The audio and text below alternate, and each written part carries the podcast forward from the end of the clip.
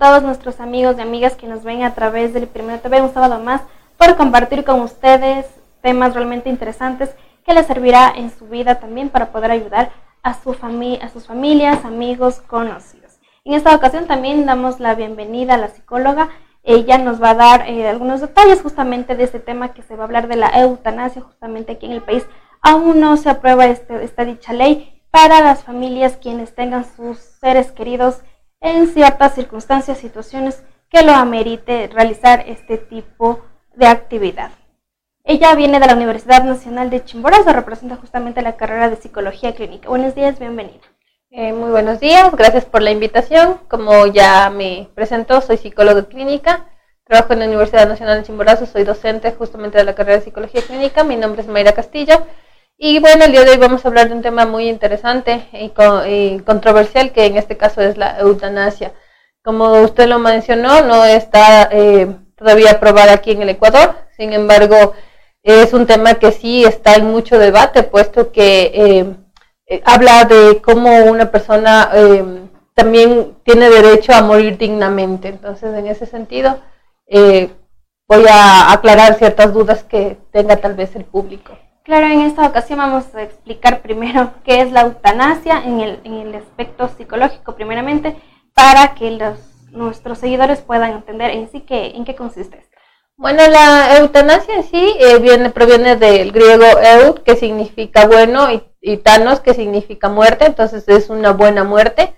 Em, Depende de la corriente psicológica y de la opinión que tenga cada profesional, pero bueno, en mi caso considero que la eutanasia eh, viene a ser el tipo de muerte asistida por parte de un profesional médico o, profesionales eh, médicos eh, a una persona para evitar el sufrimiento de la misma. En este caso aplica para personas que ya están con enfermedades terminales, personas que tienen enfermedades degenerativas, o sea, personas que realmente desean ya acabar con su dolor o sufrimiento. Entonces, eh, ahí viene la palabra de eutanasia, que es el acto en sí de provocar la muerte de una persona para evitar el sufrimiento de la misma. ¿Cuáles serán todos los efectos, consecuencias, dependiendo también de los diferentes casos, como se mencionaba?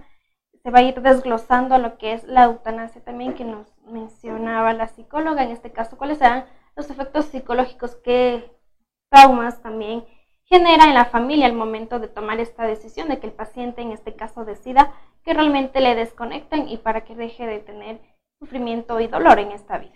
Bueno, eh, primero antes de, abordar esa parte del paciente y de la familia que realmente se debe trabajar de una manera multicompetente, es decir, con todos los integrantes de la familia y con el mismo paciente, eh, se debe hablar que también existen tres tipos de, bueno, dos tipos de procedimientos, que es la eutanasia activa y la eutanasia pasiva. La eutanasia activa es em, inducir el, personal médico eh, la muerte de, la persona por, por la decisión del mismo, mientras que la eutanasia pasiva viene a ser el desconectar a la persona, es decir, ya para que no siga viviendo.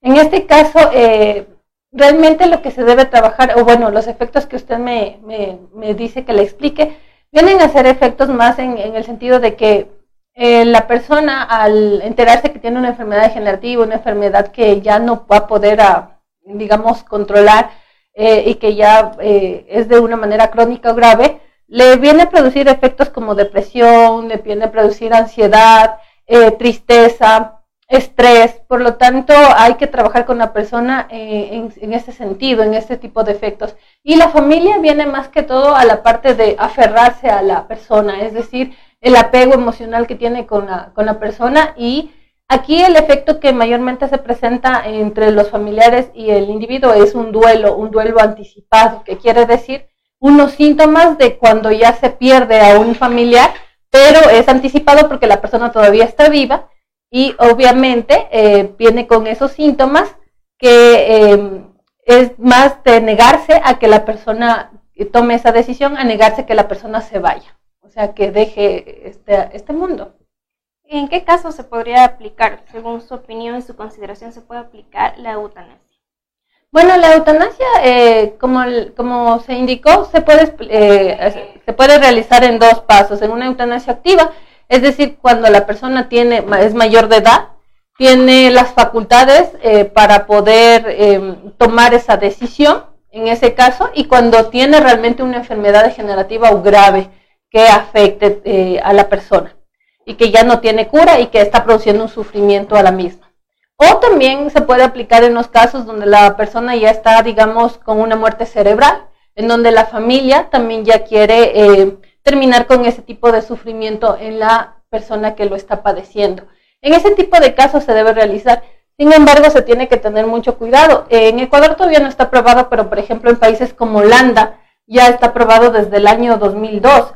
Y recientemente ahí hubo un caso conmovedor que es de una chica que tenía depresión ¿sí? y que había sido abusada sexualmente de niña y ella quería acabar con su vida porque ya sentía que tenía un malestar psicológico muy grave. Sin embargo, en ese caso eh, se salió de las manos, digamos, la legislación allá en ese país, puesto que no se hizo una buena valoración en el sentido de ver si la persona realmente eh, tuvo un tratamiento para la depresión.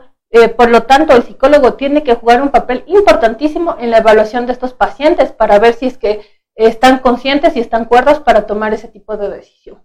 ¿Cree usted que sería necesario que la eutanasia se apruebe aquí en el país? Bueno, eh, este es un tema muy controversial, pero para mi punto de vista considero que sí se debería aprobar en ciertos casos, eh, con ciertas limitaciones, eh, puesto que desde la parte psicológica se sabe que también la parte de la muerte es, es parte también del ser humano, entonces en este sentido, o sea, es una parte más del ciclo de vida, en donde se debe morir con dignidad el, alargar el sufrimiento de un paciente, de un enfermo, es decir, si por ejemplo una, familia tiene un paciente que, está padeciendo ya un cáncer terminal con dolores graves, eh, o algún tipo de Alzheimer o enfermedades totalmente, eh, digamos, degenerativas, ver ese sufrimiento en el paciente porque la familia de esa manera, digamos, todavía le tiene eh, vivo, eh, no es positivo para el mismo porque realmente está dejando de parte esta, eh, la, la, vida digna. Entonces, en este caso, yo considero que también se debe morir dignamente. ¿Qué significa morir dignamente o tener una muerte digna que lo mencionaba? Bueno, tener una muerte digna eh, significa que, o sea, el paciente ya esté, digamos, haya aceptado que tiene esa enfermedad y que a partir de esa enfermedad él decide ya acabar con, este dolor o sufrimiento. Porque el morir dignamente es eso, o sea, es decir, ya aceptar que pasó el ciclo de vida, o sea, aunque parezca dolorosa esta situación, pero es aceptar que ya pasó el ciclo de vida y que eh, ya eh, en este caso lo mejor es morir de una manera, digamos, no tan dolorosa porque el estar sometido a quimioterapias, a, situaciones o a tratamientos como experimento o estar constantemente en hospitales, cuando ya se, sabe que tiene una enfermedad grave y que le está afectando y está sufriendo constantemente, o sea, no es vivir dignamente. Entonces a eso más va. En lo que es también, hay, hay casos, ¿no? Situaciones donde el paciente no desea morir, se aferra a la vida, pero sin embargo, los familiares ocurre casos al revés, ¿no? Digamos que los padres son los que desean que ella deje de sufrir. O sea, es un tema demasiado controversial, como se mencionaba. Y también depende, hay padres, ¿no? Padres, familiares que dicen que no necesitan ir a terapia o, tener, o ir al psicólogo, porque hay todavía ese estigma de que piensan que los psicólogos es para la gente que está loca, por decirlo Ya, en, en, este caso, verá, cuando por ejemplo hay una persona que se aferra a la vida, un paciente que por más que tenga una enfermedad terminal y se aferra a la vida, no hay que quitarle la vida. Ahí, por ejemplo, no aplicaría la eutanasia, porque la persona está muy consciente y no quiere fallecer, o sea, no quiere morir. Hay ciertos casos, ¿no? Donde claro. no tiene sus, todas sus facultades, está en estado vegetal, por ejemplo. Ahí, por ejemplo, eso es otro caso diferente, porque en ese caso, en cambio, ya la persona no está consciente, no está con sus facultades y en este caso la familia debe tomar esa situación, pero de, decidir si conecta o desconecta. Pero en el caso de que una persona esté con todas sus facultades, por eso el psicólogo tiene un papel importante de evaluar también sus funciones mentales, sus procesos cognitivos. Pero cuando esa persona, digamos, está consciente, está cuerda y no quiere morir, o sea, se aferra a la vida, ahí no se tiene por qué aplicar la eutanasia porque esa persona no quiere no tomar esa decisión. O sea, la eutanasia es un diálogo, es un diálogo que la persona acepta querer eh, acabar con su sufrimiento y en donde ella está dando la potestad de, que se le haga un tipo de, eh, de, muerte asistida. Entonces, en ese caso, ahí aplica, pero no puede aplicar cuando la persona no desea. Tal vez ahí lo que sí se puede hacer es trabajar con el psicólogo, el psicólogo en el sentido del proceso de aceptación de la muerte, en donde se le va preparando al sujeto a que tome conciencia de su vida y que tome conciencia de sus, em, digamos aquí, de sus responsabilidades y cómo puede ir aceptando el, el proceso para morir. O sea, porque en sí la muerte es un ciclo más de la vida. Así es, Edgar, agradecemos también a la psicóloga. Ahora vamos a ver un poco más de qué se trata este tema, que es la eutanasia, también la perspectiva jurídica, médica y psicológica. Eutanasia, perspectiva ética, jurídica y médica. La palabra eutanasia procede bueno y tanatos muerte la utilización de este término buena muerte ha evolucionado y actualmente hace referencia al acto de acabar con la vida de una persona enferma, a petición suya o de un tercero, con el fin de minimizar el sufrimiento. Algunos sectores que tratan de imponer en la sociedad contemporánea una determinada idea del progreso, asociada únicamente al aumento del confort en el ámbito material o una sofisticación tecnológica, si inconscientemente aceptar como buenas las actuaciones encaminadas a terminar con la vida de individuos cuyas condiciones vitales no sean consideradas suficientemente aceptables. Al igual que ocurrió con el aborto, actualmente se pretende despenalizar la eutanasia justificándolo como forma de evitar sufrimiento físico o moral a determinadas personas. Es fundamental afrontar esta amenaza mostrando las consecuencias negativas y destructivas que la eutanasia y el suicidio asistido tienen para la sociedad, así como potenciando el papel de los cuidados paliativos o prestación sanitaria, ya que los ciudadanos deben tener claro que eutanasia y cuidados paliativos son realidades opuestas. El objetivo de este documento es reflexionar sobre la eutanasia y sus implicaciones éticas y jurídicas, desde la perspectiva de la filosofía moral cristiana que se fundamenta en la dignidad de toda persona. Tras algunas reflexiones sobre la vida, la muerte y el concepto de dignidad, abordamos los criterios comúnmente utilizados para el diagnóstico de muerte los problemas éticos que plantea el adelantamiento de la muerte por compasión y el enfoque de este problema desde la perspectiva del derecho. Concluiremos con algunas reflexiones sobre los cuidados paliativos, es decir, las atenciones al final de la vida, que en nuestra opinión representan la única opción moralmente aceptable ante el final natural de los seres humanos. La eutanasia, precisiones terminológicas. En numerosas cuestiones bióticas asistimos a un cambio de mentalidad acelerado, inducido con frecuencia por engaños y verdades parciales difundidas mediante la manipulación del lenguaje. Con estas confusiones se pretende poralizar a la opinión pública intereses de la cultura de la muerte. Esto es la defensa del aborto, la eutanasia, la instrumentalización de la vida embrionaria, etc. Se trata de actitudes que encierran un profundo desprecio hacia la vida humana, ya que se aceptan su sometimiento al servicio de los intereses de terceros, como ocurre con la manipulación de embriones, o incluso la aniquilación de algunos individuos, como sucede con el aborto o la eutanasia. En el tema que nos ocupa la manipulación del lenguaje propicia la confusión moral de sanitarios y ciudadanos en general, por la ausencia de criterios que permitan discriminar con claridad conductas, actuaciones y valoraciones jurídicas, lo que es especialmente notorio en situaciones límite que suele tener una notable difusión mediática. Se puede llegar, por ejemplo, a no distinguir la conducta eutanástica del suicidio asistido, incluso del acto legítimo de limitación del esfuerzo terapéutico, con el fin de evitar una mayor distorsión y manipulación de los términos más usados en torno al tema de la eutanasia, consideramos oportuno aclarar la significación conceptual de los términos y expresiones siguientes. Eutanasia, la acción u omisión por parte del médico u otra persona con la intención de provocar la muerte del paciente terminal o altamente dependiente por compasión y para eliminarle todo el dolor. Eutanasia voluntaria. Lleva a cabo con consentimiento del paciente. Eutanasia involuntaria, también llamada cacotanasia o coactiva. La practicada contra la voluntad del paciente que manifiesta su deseo de no morir. Eutanasia no voluntaria la que se practica no constando el consentimiento del paciente que no puede manifestar ningún deseo, como sucede en casos de niños y pacientes que no han expresado directamente su consentimiento informado. Eutanasia activa, la que mediante una acción positiva provoca la muerte del paciente.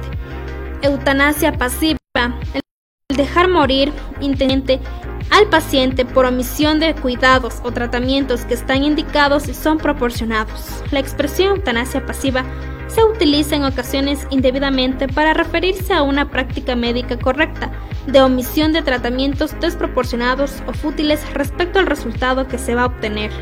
En este caso no estaríamos ante una eutanasia pasiva, sino ante la correcta limitación del esfuerzo terapéutico o limitación de terapias fútiles con la biótica y la deontología médica, y respeto al derecho del paciente a la autonomía para decidir y a la renuncia al tratamiento escarnecimiento terapéutico, también llamado distanasia u obstinación o enseñamiento terapéutico, la práctica contraria a la deontología médica de aplicar tratamientos inútiles o si son útiles, desproporcionadamente molestos para el resultado que se espera de ellos. Ortotanasia. El permitir que la muerte natural llegue en enfermedades incurables y terminales, tratándolas con los máximos tratamientos paliativos para evitar sufrimientos recurriendo a medidas razonables. Frente a la eutanasia que busca su legitimación moral y legal desde la reivindicación autonomista y la desacralización de la vida humana y contra el llamado escarnecimiento terapéutico también inaceptable éticamente. La ortotanasia del griego ortos, recto, justo, que observa el derecho conforme a la razón, se plantea como una posición jurídica y moral aceptable. La ortotanasia consiste en no adelantar la muerte con una acción médica intencional, acompañar al enfermo terminal, considerando su vida, aunque dependiente y sufriente, siempre digna aliviar con todos los medios disponibles el dolor en lo posible y favorecer su bienestar, ofrecerle asistencia psicológica y espiritual para satisfacer su derecho de aceptar su proceso de muerte, no abandonar nunca al paciente para saber dejarle morir cuando no podemos curarle. Enfermo terminal. La atención a los aspectos físicos, psíquicos, sociales y espirituales de las personas en situación terminal, siendo los objetivos principales el bienestar y la promoción de la dignidad y la autonomía de los enfermos y de su familia.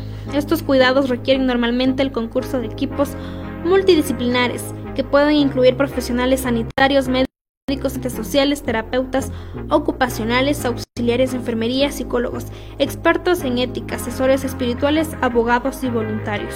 Sedación terminal.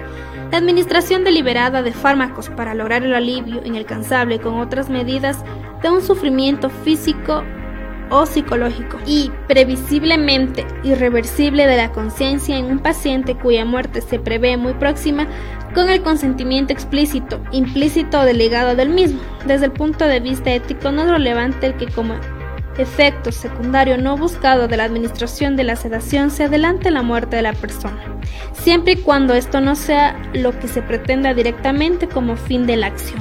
Suicidio, el acto de quitarse voluntariamente la propia vida suicidio asistido, el acto de ayudar a suicidarse en el caso en el que la persona no sea capaz de hacerlo por sus propios medios. Testamento vital, la manifestación expresa de voluntad anticipada para el caso de que la persona carece de la facultad de decidir acerca de su tratamiento médico.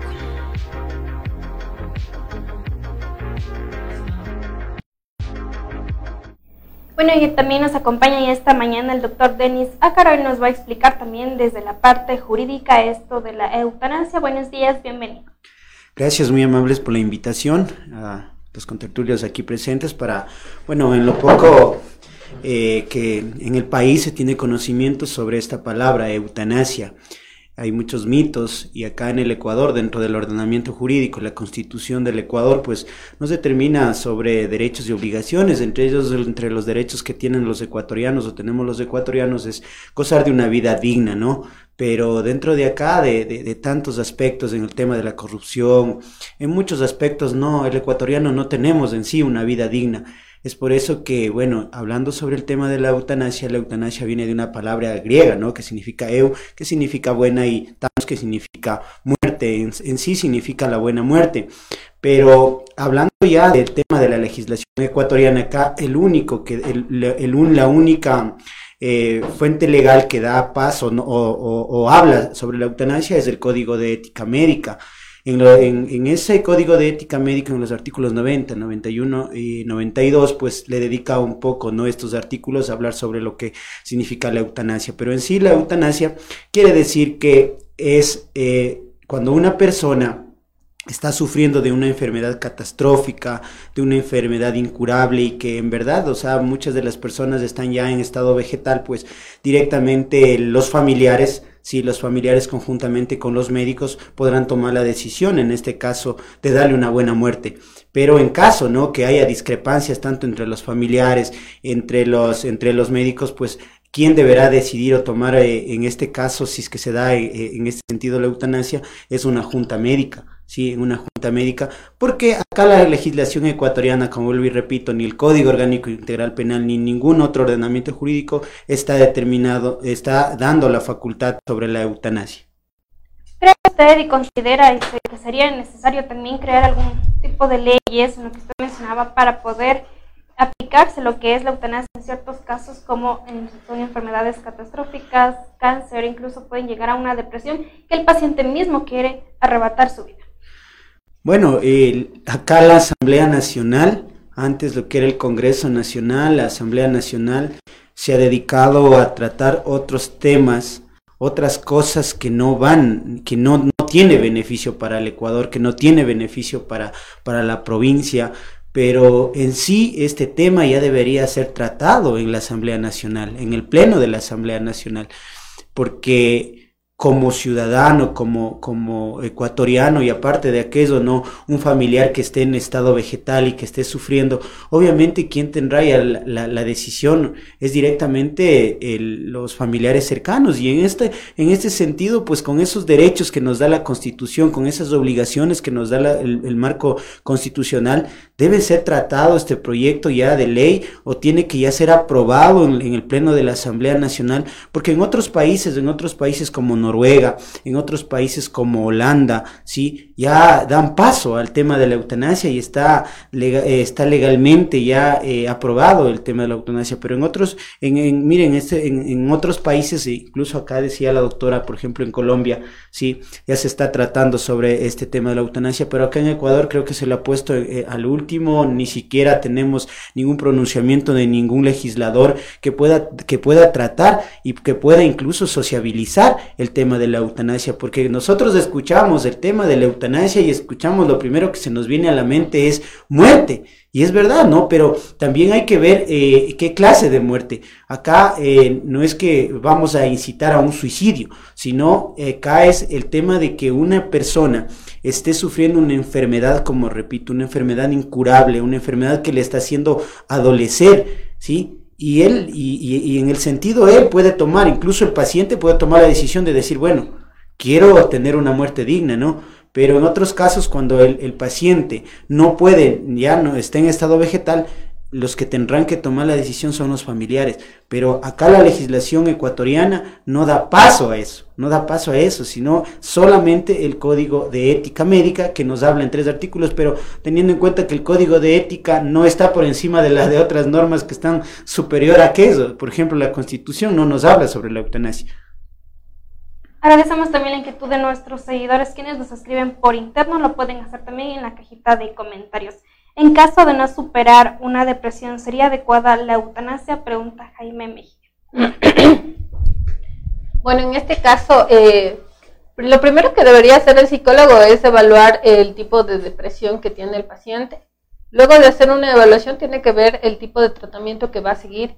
En este caso, una depresión no es una, o sea, es una enfermedad, digamos, eh, fuerte, importante, que a nivel psicológico debemos trabajar pero no es una enfermedad degenerativa, es una enfermedad incapacitante que hace que la persona ya llegue a un punto en el que ya eh, no sufre una dolencia tan grave que no pueda superar. En este caso considero que, que se debe trabajar en, terapia, pero no, eh, para mí este punto de caso no llegaría a ser como para una eutanasia, porque si la persona llegaría a cometer el hecho, sería más un suicidio. La eutanasia se aplica más cuando es a enfermedades de otro tipo más médicas y todo. Sin embargo, yo sí decía este caso que ocurrió en Holanda, en donde una persona tenía una depresión grave, pero sí se cuestionó y actualmente están en, ese sentido eh, las, leyes estableciendo bien las limitaciones, puesto que eh, se tendría que ver qué tipo de tratamiento tomó, o sea, que, por qué llegó a esa situación de ya producir una eutanasia en este tipo de casos. Nos pregunta Steffi Sánchez, si desearía una persona morir mediante la eutanasia y viajar a un país donde es legal, ¿se podría aplicar la eutanasia? Bueno, en sí, por ejemplo, el momento que un país, por ejemplo, Noruega, Holanda, ¿no? Eso aplica directamente para sus, para sus, para sus habitantes, para los que son, por ejemplo, holandeses, para los que son noruegos. Pero no puede, por ejemplo, si en Perú se aprueba la eutanasia, no puede el ecuatoriano pasar la frontera y aplicar la eutanasia. Siempre y cuando, vuelvo y repito, que sean, que sean eh, eh, eh, nacidos allá en el Perú o que sean de nacionalidad peruana. O en Holanda, si son holandeses o que, que hayan decidido o tengan su, su residencia holandés pero no pueden, por ejemplo, ir a aplicar, eh, un ecuatoriano pueda ir de paseo y decir, bueno, yo quiero morir en Holanda porque ahí está aprobado la eutanasia. No, es igual que los delitos, por ejemplo, si el delito se comete en Ecuador y me paso a, y, me, y, me, y me, cogen preso en, en, Perú, obviamente en Perú le cogen preso y tendrán que trasladarle al Ecuador. ¿Por qué? Porque goza de las leyes ecuatorianas por ser ecuatoriano, ¿no? Por tener la residencia ecuatoriana. También, eh, doctora, ¿cuáles son las consecuencias a lo que se aplica la eutanasia dependiendo de los casos que se mencionaba eh, para los familiares, dependiendo si desean o no asistir a terapia después de desconectar al paciente porque fue decisión del paciente en este caso? Bueno, en este caso las consecuencias, lo, lo que se va a dar es el duelo, ¿no? El duelo.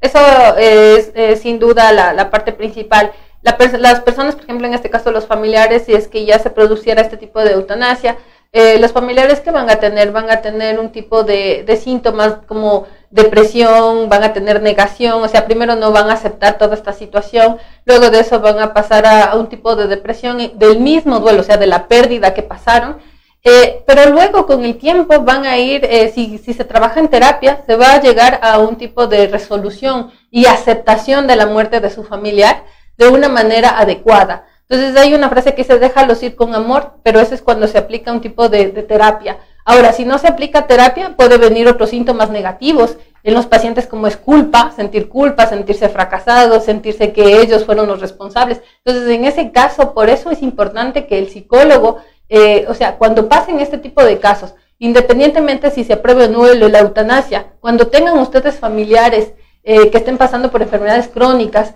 eh, es importante que hagan un tipo de intervención psicológica, tanto el paciente como la familia.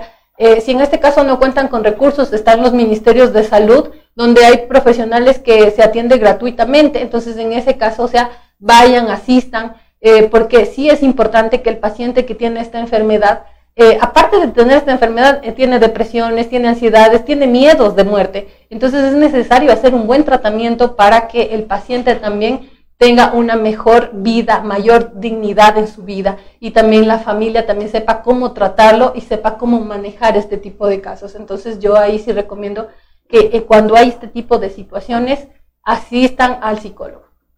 Eh, doctor, antes de ir a la pausa publicitaria dejamos planteada también la siguiente pregunta. En el caso de que existan, eh, que médicos hayan aplicado la eutanasia, sabemos que en Ecuador no está permitido, pero Debe haber casos en distintas provincias que se aplique también en el caso de que se llegue, lleguen a enterar las autoridades. Eh, ¿Existe también una sanción para estos médicos y para los familiares o no? Nos responde después de esta pausa publicitaria. Regresamos con más información sobre este tema tan importante para la sociedad.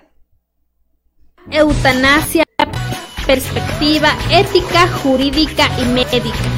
La palabra Eutanasia procede del griego eu bueno y tanatos. Macroshow, su casa musical. Distribuidor autorizado para el centro del país de instrumentos musicales, equipos de amplificación e iluminación robótica. Nosotros te ofrecemos la mejor diversidad en marcas. Macroshow, su casa musical. Visita nuestro amplio y moderno local. Avenida Daniel León Borges y La Valle, casi esquina. Segundo piso. Para contactos y pedidos al teléfono 032 964 196 09 88 42 82 34. Síguenos en las redes sociales y se parte de nuestros descuentos y promociones. Wilson Tamami, gerente. Inasol Empresa Musical. Macro Show, líder mundial en marcas. Riobamba, Ecuador. La información deportiva de Ecuador y del mundo, mírelo en su programa El Primero en la Cancha, de lunes a viernes a las 19 horas por El Primero TV. Al fin llegó el día esperado. Chicos, llegamos. ¡Qué buen clima! Este es un hermoso lugar para compartir en familia. Chicos, ¿vieron que tenía razón? El Parque Acuático Payatanga cuenta con piscinas con olas, zona de spa, sauna, turco e hidromasaje, patio de comidas, canchas deportivas, amplias áreas verdes para su esparcimiento. Parque Acuático Payatanga, el clima te hará regresar. Tiene problemas de pensión de alimentos, accidentes de tránsito, violencia intrafamiliar, divorcio y muchas dificultades más. Todas estas dudas serán despejadas en su programa Riobamba Conoce la Ley, todos los lunes a las 12 del mediodía por el Primero TV.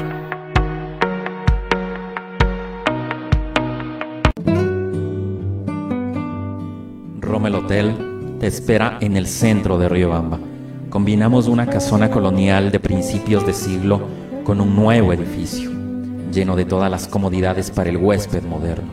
Habitaciones desde 10 dólares, baño privado, televisión por cable, internet de alta velocidad, cafetería, restaurante y amplio parqueadero son algunas de las características que nos convierten en tu hotel preferido. Porque aquí no eres un huésped, eres parte de la familia. Hotel, tu hotel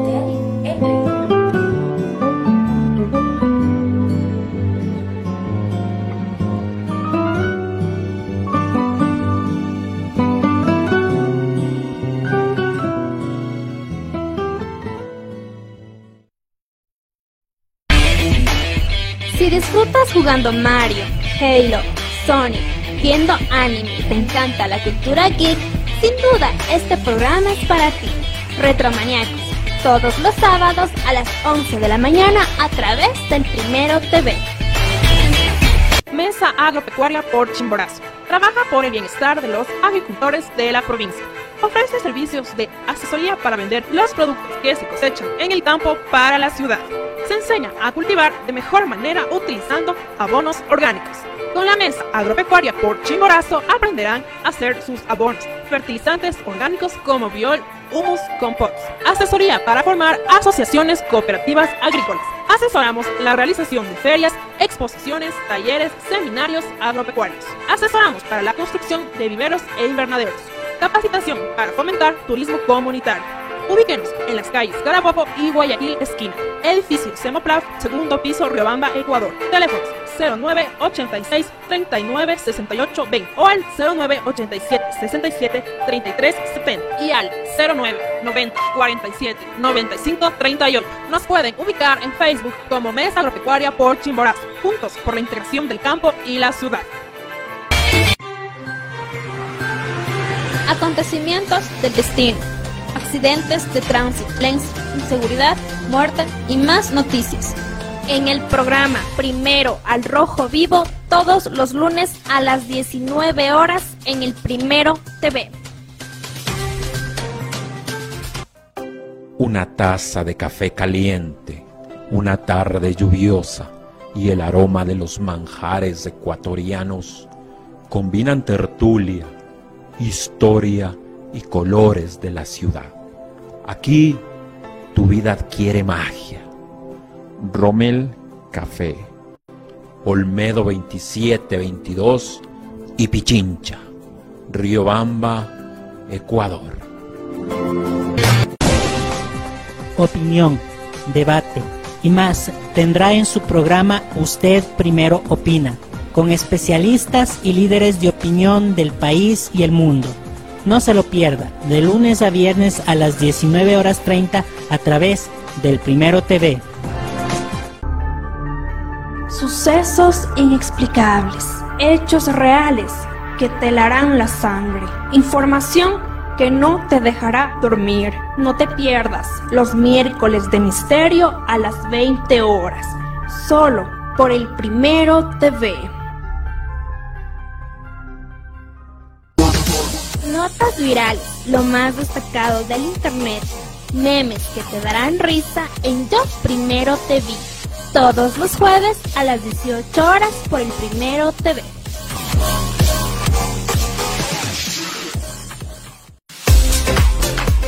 Mujeres, madres, hijas, adolescentes, jóvenes que buscan luchar por ser mejores cada día. Este programa es para ustedes, de mujer a mujer, todos los sábados a las 10 de la mañana por el Primero TV.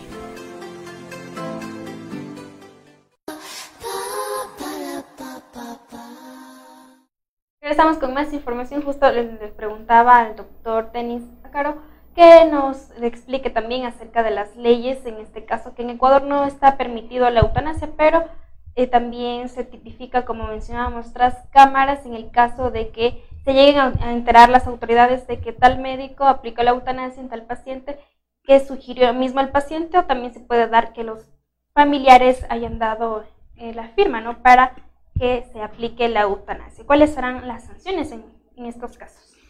A ver, eh, cuando hay un ordenamiento jurídico, por ejemplo, en el cual nosotros tenemos, que es el Código Orgánico, eh, el Código Orgánico Integral Penal, ¿sí? Por ejemplo, ahí nos tipifica varios delitos. En el caso, por ejemplo, que un médico, una enfermera, eh, aplique, ¿no? procedimientos que no están, no están permitidos por la ley. Obviamente, en el tema administrativo, el, mismo ministerio o el Instituto Ecuatoriano de Seguridad Social, dependiendo de dónde, a, qué, a qué institución pertenezca el médico, el galeno, sí, obviamente tendrán que ya abrir, una, abrir un expediente administrativo primero. Y obviamente dentro del, del tema de, las casas, de las casas de salud, ¿sí? dice el Código Orgánico Integral Penal que cualquier persona que tenga conocimiento sobre un presunto delito tendrá que ponerle a consideración de las autoridades pertinentes. En este caso, ¿cuál es la autoridad pertinente? Es la Fiscalía General del Estado, en este caso, en las diferentes provincias. Entonces, la Fiscalía, como titular de la acción penal pública, tendrá la obligación de abrir un expediente fiscal, ¿sí? Y proceder a realizar la correspondiente investigación del caso, como puede ser tipificado como mala práctica médica. Entonces, una vez que el galeno llegue a tener, perdón, el fiscal llegue a tener la noticia criminis, eh, procederá a abrir el expediente fiscal y procederá a llamar a versiones, procederá a pedir fichas médicas y todo, ¿no? En ese sentido, si es que el fiscal encuentra los elementos necesarios para una formulación de cargos, ahí pues el fiscal pondrá en consideración del juez de turno o del juez que esté en la unidad judicial penal que salga por sorteo y procederá a, notificarle con un día y hora para la audiencia de formulación de cargos en donde ahí ya, ya se aplica lo que se llama las medidas cautelares, por ejemplo en contra ya del, del, galeno que es prohibición de salida del país, la presentación periódica ante el fiscal o ante, el, ante la autoridad que el, que el juez pues ordene, ¿sí? Estas medidas, estas medidas son preventivas para qué? Para asegurar la comparecencia del, en este caso del galeno, dentro del expediente fiscal y el cumplimiento de una posible pena. Eh, en ese sentido, no solamente hablamos de las casas de salud, porque bueno, tuve la oportunidad de ser director provincial de salud acá y lo que se había hecho es, obviamente, si es que hay alguna falta grave, leve o lo que sea dentro del, dentro del ministerio, dentro de, de los servidores, no solamente hablemos de los médicos, sino de los demás servidores administrativos y también dentro de la, de la rama médica, pues es levantar el ministerio un proceso administrativo, las diferentes investigaciones y también pues eh, se le puede sancionar al médico como con lo que es la, destitución del cargo y obviamente ya fuera en, en, en, cuerda separada lo que tiene que ver con la fiscalía, la fiscalía determinará ya en el tema si es que es, si es que se, se hace, ¿no? Se, se solicita una sentencia que obviamente ya va sobre algunos años de privación de la libertad. Nos pregunta también Luis Cordero, muchas leyes no se aprueban por, por estar apegados a temas religiosos, el Estado y también que la religión debería tanto estar separado del Estado. A ver, lo que, lo que nosotros acá, cuando vivimos en un Estado constitucional de derechos, de justicia, ¿no? Eso dice el artículo 1 de la Constitución.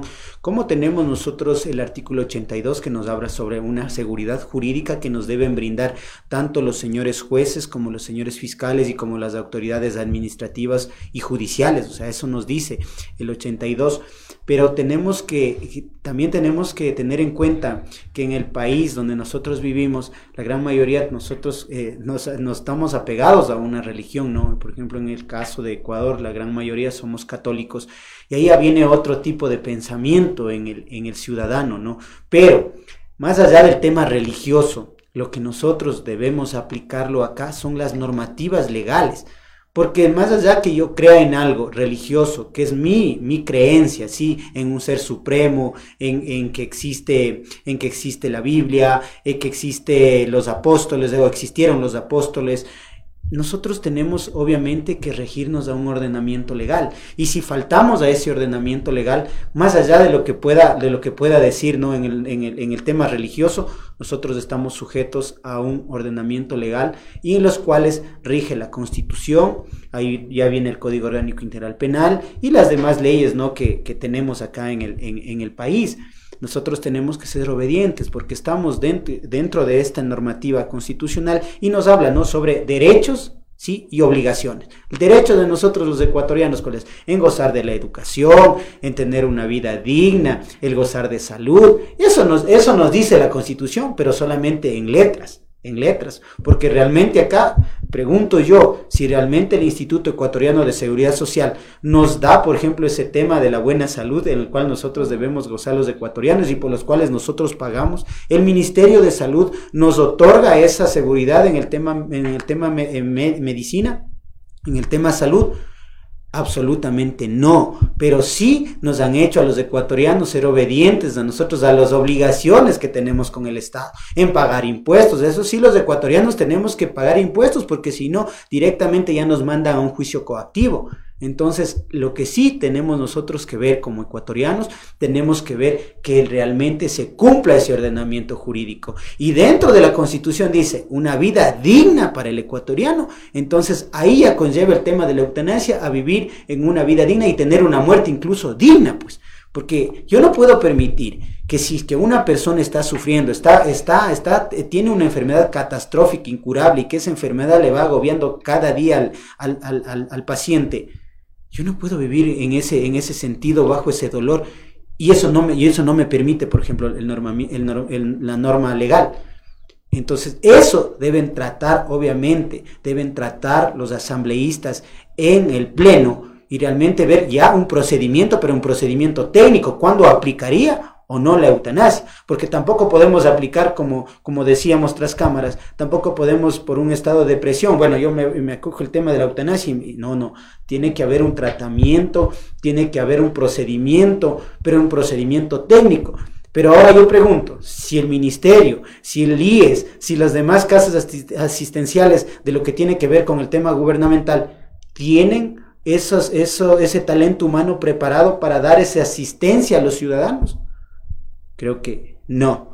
Es la pregunta, y lo que a mí me decían antes también, me decían, ¿qué piensa usted sobre la pena de muerte? Yo decía, no, porque el Ecuador, en el Ecuador no tenemos y no estamos preparados, como somos países tercermundistas, no estamos preparados y no tenemos esas autoridades y no tenemos ese talento humano realmente preparado para tener una investigación realmente técnica, lógica y que pueda conducir a una verdad. Más allá que tenemos acá en el Ecuador sentencias netamente politizadas, una justicia que, tenemos acá los, los, poderes del Estado, como decíamos, pero el Ejecutivo está en todos los, en todo, en todos los demás poderes. Entonces no podemos nosotros caer en aquello.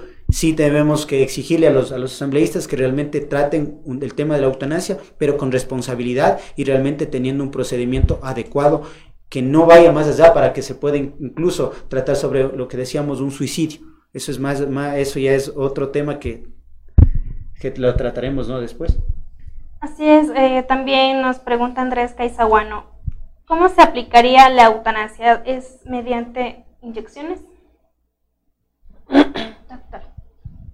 ya, eh, bueno, la eutanasia depende ya de, del tipo de, digamos, de instrumentos que, que tenga y que cuente cada, en este caso, cada país. Depende, hay, por ejemplo, tratamientos menos invasivos, hay otros tratamientos más invasivos. Entonces, en ese caso ya depende del personal médico lo, cómo lo utilicen y cómo el Estado ha aprobado qué tipo de instrumentos van a utilizar para ese sentido. Pero sí, en muchos de los casos la, se induce de parte de medicamentos eh, o inyecciones. En ese caso aplica mayormente en ese sentido. Nos pregunta Mario Velasco, ¿considera que la, eutanasia debería ser aprobada cuando un paciente tenga dolor continuo y no deje de sufrir? Ahora el dolor continuo, pero de que debería ser un dolor continuo y no deja de sufrir, pero en relación a una enfermedad degenerativa, a una enfermedad que ya eh, está acabando con su calidad de vida y que está acabando con su ser en el sentido también de ya cada día tiene más dolencia, cada día está teniendo más deterioro cognitivo, más deterioro físico. O sea, ahí es cuando se debe aplicar la eutanasia, cuando realmente la enfermedad ya llegó a un punto en el que, por ejemplo, ¿en qué tipo de enfermedades? Por ejemplo, en cáncer, en enfermedades como, por ejemplo, estados ya vegetativos, eh, en estos también de esclerosis múltiple, o sea, donde ya realmente la persona con el tiempo va perdiendo todas sus facultades y sus capacidades, tanto cognitivas como físicas en un Alzheimer. Entonces, en ese tipo de casos se debe aplicar. Pero no debemos confundir que simplemente cuando yo tengo una dolencia, yo ya por eso voy a aplicar la eutanasia. No, porque realmente yo puedo trabajar con eso, puedo trabajar en un tratamiento. O sea, aquí realmente la eutanasia aplica cuando son enfermedades de ese tipo. También nos mencionaba de la eutanasia activa y pasiva, que nos dé detalles y explicaciones y aclarar un poco qué tiene que ver la una con la otra y sus diferencias. Bueno, en este caso nosotros hablamos de dos tipos de eutanasia, que es la activa y la pasiva. La eutanasia activa es cuando realmente el paciente está acuerdo, que está consciente y el paciente es el que decide eh, que ya no quiere continuar viviendo con ese tipo de sufrimiento. Es cuando la persona tiene una enfermedad degenerativa o un tipo de, enfermedad que, que está afectando considerablemente su salud. Entonces, en este caso se considera activa porque el paciente es el que pide. Entonces, activa se llama porque el, personal médico ah, realiza actividades para suscitar ese tipo de muerte. Ahora, en relación a la pasiva es cuando en cambio el paciente está en un estado vegetativo, está el paciente con, eh, digamos, ya no tiene conciencia y es los familiares los que quieren inducir ese tipo de, asistencia eh, debido a que ya, digamos, tiene una muerte cerebral. Entonces, en este caso se llama pasiva porque el personal deja de aplicar instrumentos o deja de aplicar actividades para que siga con vida el paciente. Por eso se llama activo y por eso se llama pasivo, porque en el activo hace actividades para inducir la muerte y pasivo deja de practicar actividades para que el paciente llegue a fallecer. Entonces, en ese caso eh, se aplica esos dos tipos de, eutanasia. Doctor, también eh, que nos dé sus conclusiones finales ya de, este programa acerca de la eutanasia, justamente de qué leyes determinarán en el caso de que se llegue a aprobar una ley en, en Ecuador. Creo que es justo y necesario, ¿no? O sea, más que todo, que se lo aplique en las enfermedades catastróficas, crónicas, lo que compete también lo que es el cáncer. Más allá del, del tema, como ya habíamos tratado, eh, el único, el único, pues, la única fuente llamada acá eh, a tratar sobre este tema de la, de la eutanasia es la Asamblea Nacional, ¿no? Que nos crea leyes. Entonces, eh, en el tema de la Asamblea, no sé eh, si no podemos tampoco pedir tanto acá a Chimborazo, pero si hay a nivel nacional otros señores asambleístas que han hecho su trabajo en algo, ¿no?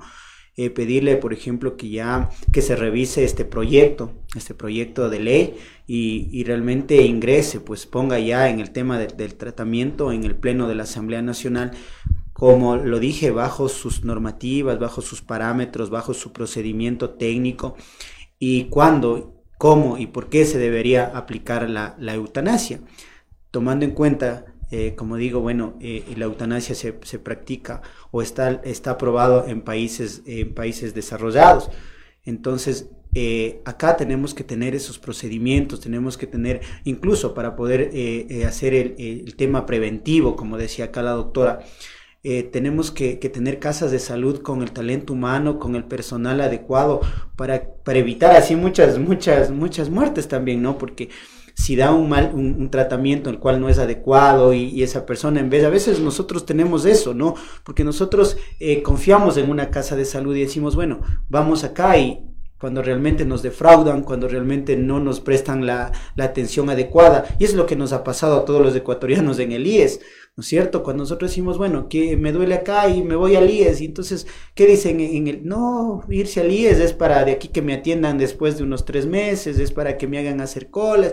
Entonces, eso es el que tiene que estar llamado, por ejemplo, el, el Estado ecuatoriano a darnos ese, esa ese, ese, derecho que tenemos, el derecho a la salud, pero de una manera oportuna, transparente y rápida. Entonces, el tema de la eutanasia tiene que ser tratado, pero tiene que ser tratado con responsabilidad. Yo creo que todavía, eh, eh, yo creo que, yo, yo creo y estoy seguro que dentro de este periodo de los señores asambleístas no lo vamos a, no lo vamos a hacer, no lo vamos a hacer. Y tampoco quisiera que lo haga, porque tomemos en cuenta quienes están en la asamblea. Entonces, si sale de ahí una ley, por ejemplo, tan delicada como es el tema de la eutanasia, créame que vamos a tener a futuro, cuando ya se aplique, no vamos a tener los, realmente los resultados que, que deben ser. Entonces, este, esta ley tendría que ser tratada para los próximos eh, eh, asambleístas que vengan, pero de acuerdo a sus perfiles y que y eso sí la ciudadanía tenemos que tener en cuenta. Los perfiles que tienen que llegar a la Asamblea Nacional tienen que ser perfiles probos, perfiles que realmente conozcan sobre el tema legal, porque no puedo ponerle con el respeto que se merece, no puedo ponerle a un exfutbolista a crearme leyes. Él no lo va a hacer, lo va a hacer sus asesores. ¿Y quiénes son sus asesores? Bueno, ya ahí la gestión que lo han hecho, pues habla más, más que mil palabras, ¿no? Entonces, la eutanasia es algo súper delicado, la eutanasia tiene que ser eh, eh, tiene que ser pues aplicada realmente en casos, como decía la doctora, ya en casos específicos, ya realmente donde no exista ya un tratamiento para hacerle al paciente, ahí debería ser aplicado, ¿no? Eh, eh, eso es lo que uno se puede dar la, la opinión sobre el tema legal, sobre el tema en cuestión de la eutanasia. Doctora, sus recomendaciones también a la ciudadanía, que recordemos que en el país aún no está permitido la eutanasia, sino quienes tengan familiares, amigos, conocidos pasando por una enfermedad crónica, crónica perdón, catastrófica, eh, también recomendarles seguir terapia y también tener resignación y aceptación sobre su enfermedad en el caso de que tenga poco tiempo de vida y tenga esa aceptación también la familia de que ya no va a estar en esta vida. Bueno, eh, como usted ya lo mencionó, lo mencionó, en este caso la eutanasia no está aprobada aquí en el Ecuador. Sin embargo, por favor, eh, yo eh, dejo aquí a consideración de todos los televidentes que asistan al psicólogo, que cuando tienen este tipo de, enfermedades eh, crónicas, que se necesita, que necesita un tipo de asistencia, un apoyo psicológico por parte de un profesional preparado como es un psicólogo clínico, y en este caso trabajar tanto con el paciente como con la familia, para, con el paciente para que primero tenga una similización se asimile su problema y luego de eso llegue a aceptar y aprenda a afrontar esa situación y aprenda a aceptar este tipo de, situación de la muerte, que la muerte en sí no es mala, la muerte es un ciclo más como vuelvo y lo repito. Eh, entonces, en este caso, trabajar con el paciente y también con la familia de cómo apoyarle, cómo asistir con ese tipo de, de, de enfermo, de, eh, en este caso, y a la vez también que la familia llegue a asimilar también y aceptar la, la afectación del paciente para que cuando ya eh, llegue a morir, ya, eh, digamos, haya pasado un buen proceso psicológico. Entonces, en este caso, recomiendo que siempre asistan al psicólogo. El psicólogo no es un profesional que mira la locura. Eso es un mito que está aquí en el Ecuador, pero que no está establecido. Sin embargo, sin embargo, tengo el gusto de ver que cada día hay más demanda al psicólogo por varios problemas. Entonces, en este caso, realmente, cuando eh, se acepta eso, se ve un cambio. Entonces, realmente ir al psicólogo es un cambio positivo tanto para el familiar, tanto para el paciente como para la familia, en cualquier tipo de caso. Agradecemos la presencia de la, doctora Mayra Castillo y del doctor Denis Zácaro por compartir con nosotros los expertos en el tema, en el área psicológica y jurídica de este tema, la eutanasia. Muchísimas gracias a ustedes por compartir también a nuestros seguidores y sus inquietudes y preguntas. Que tengan un buen fin de semana. Trataremos más temas eh, relevantes e interesantes que les pueda interesar a ustedes como sociedad y que puedan ayudar a su familia. Muchísimas gracias.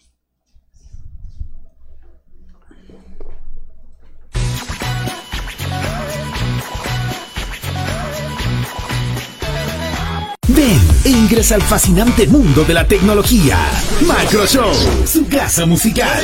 Distribuidor autorizado para el centro del país de instrumentos musicales, equipos de amplificación e iluminación robótica.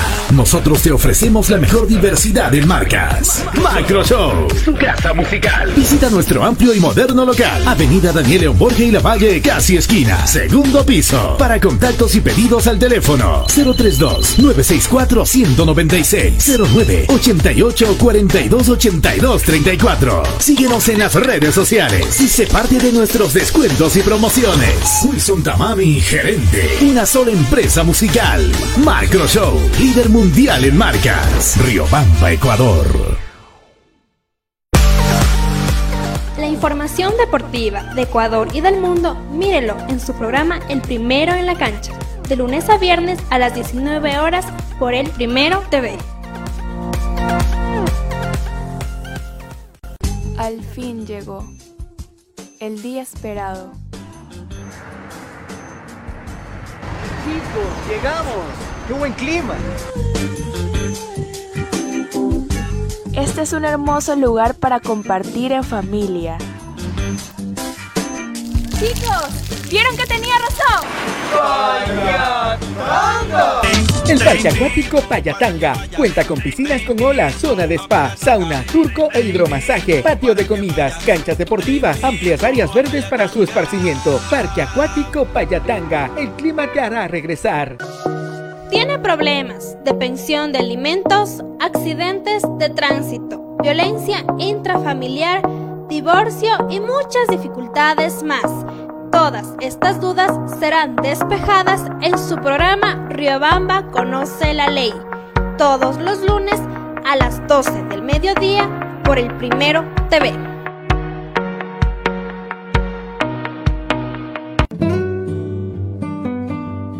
Rommel Hotel te espera en el centro de Riobamba. Combinamos una casona colonial de principios de siglo con un nuevo edificio, lleno de todas las comodidades para el huésped moderno. Habitaciones desde 10 dólares, baño privado, televisión por cable, internet de alta velocidad, cafetería, restaurante y amplio parqueadero son algunas de las características que nos convierten en tu hotel preferido. Porque aquí no eres un huésped, eres parte de la familia. Hotel, tu hotel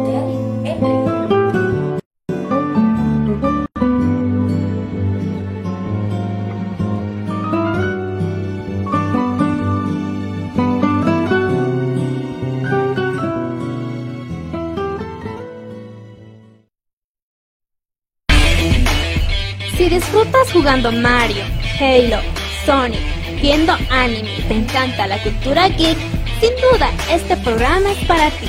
Retromaniacos, todos los sábados a las 11 de la mañana a través del Primero TV. Mesa Agropecuaria por Chimborazo. Trabaja por el bienestar de los agricultores de la provincia. Ofrece servicios de asesoría para vender los productos que se cosechan en el campo para la ciudad. Se enseña a cultivar de mejor manera utilizando abonos orgánicos. Con la mesa agropecuaria por Chimborazo aprenderán a hacer sus abonos, fertilizantes orgánicos como biol, humus, compost. Asesoría para formar asociaciones cooperativas agrícolas. Asesoramos la realización de ferias, exposiciones, talleres, seminarios agropecuarios. Asesoramos para la construcción de viveros e invernaderos. Capacitación para fomentar turismo comunitario. Ubíquenos en las calles Carabobo y Guayaquil esquina. Edificio Semoplaf, segundo piso, Riobamba, Ecuador. Teléfonos 09 86 39 68 20 o al 09 87 67 33 70 y al 09 90 47 95 38. Nos pueden ubicar en Facebook como Mesa Agropecuaria por Chimborazo, juntos por la integración del campo y la ciudad. Acontecimientos del destino, accidentes de tránsito, violencia, inseguridad, muerte y más noticias. En el programa Primero al Rojo Vivo, todos los lunes a las 19 horas en el Primero TV.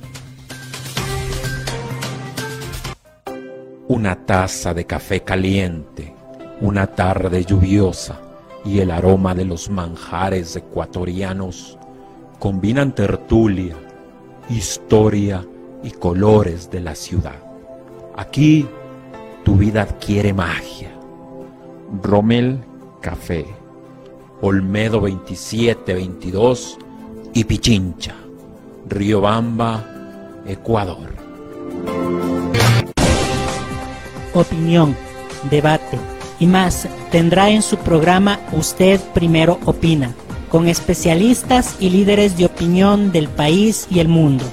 No se lo pierda, de lunes a viernes a las 19 horas 30 a través del Primero TV. Sucesos inexplicables, hechos reales que te helarán la sangre, información que no te dejará dormir. No te pierdas los miércoles de misterio a las 20 horas, solo por el Primero TV. Virales, lo más destacado del internet, memes que te darán risa en Yo Primero TV. Todos los jueves a las 18 horas por el Primero TV.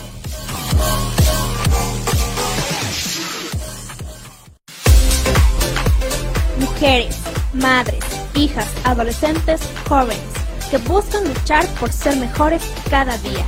Este programa es para ustedes, de mujer a mujer, todos los sábados a las 10 de la mañana por el Primero TV.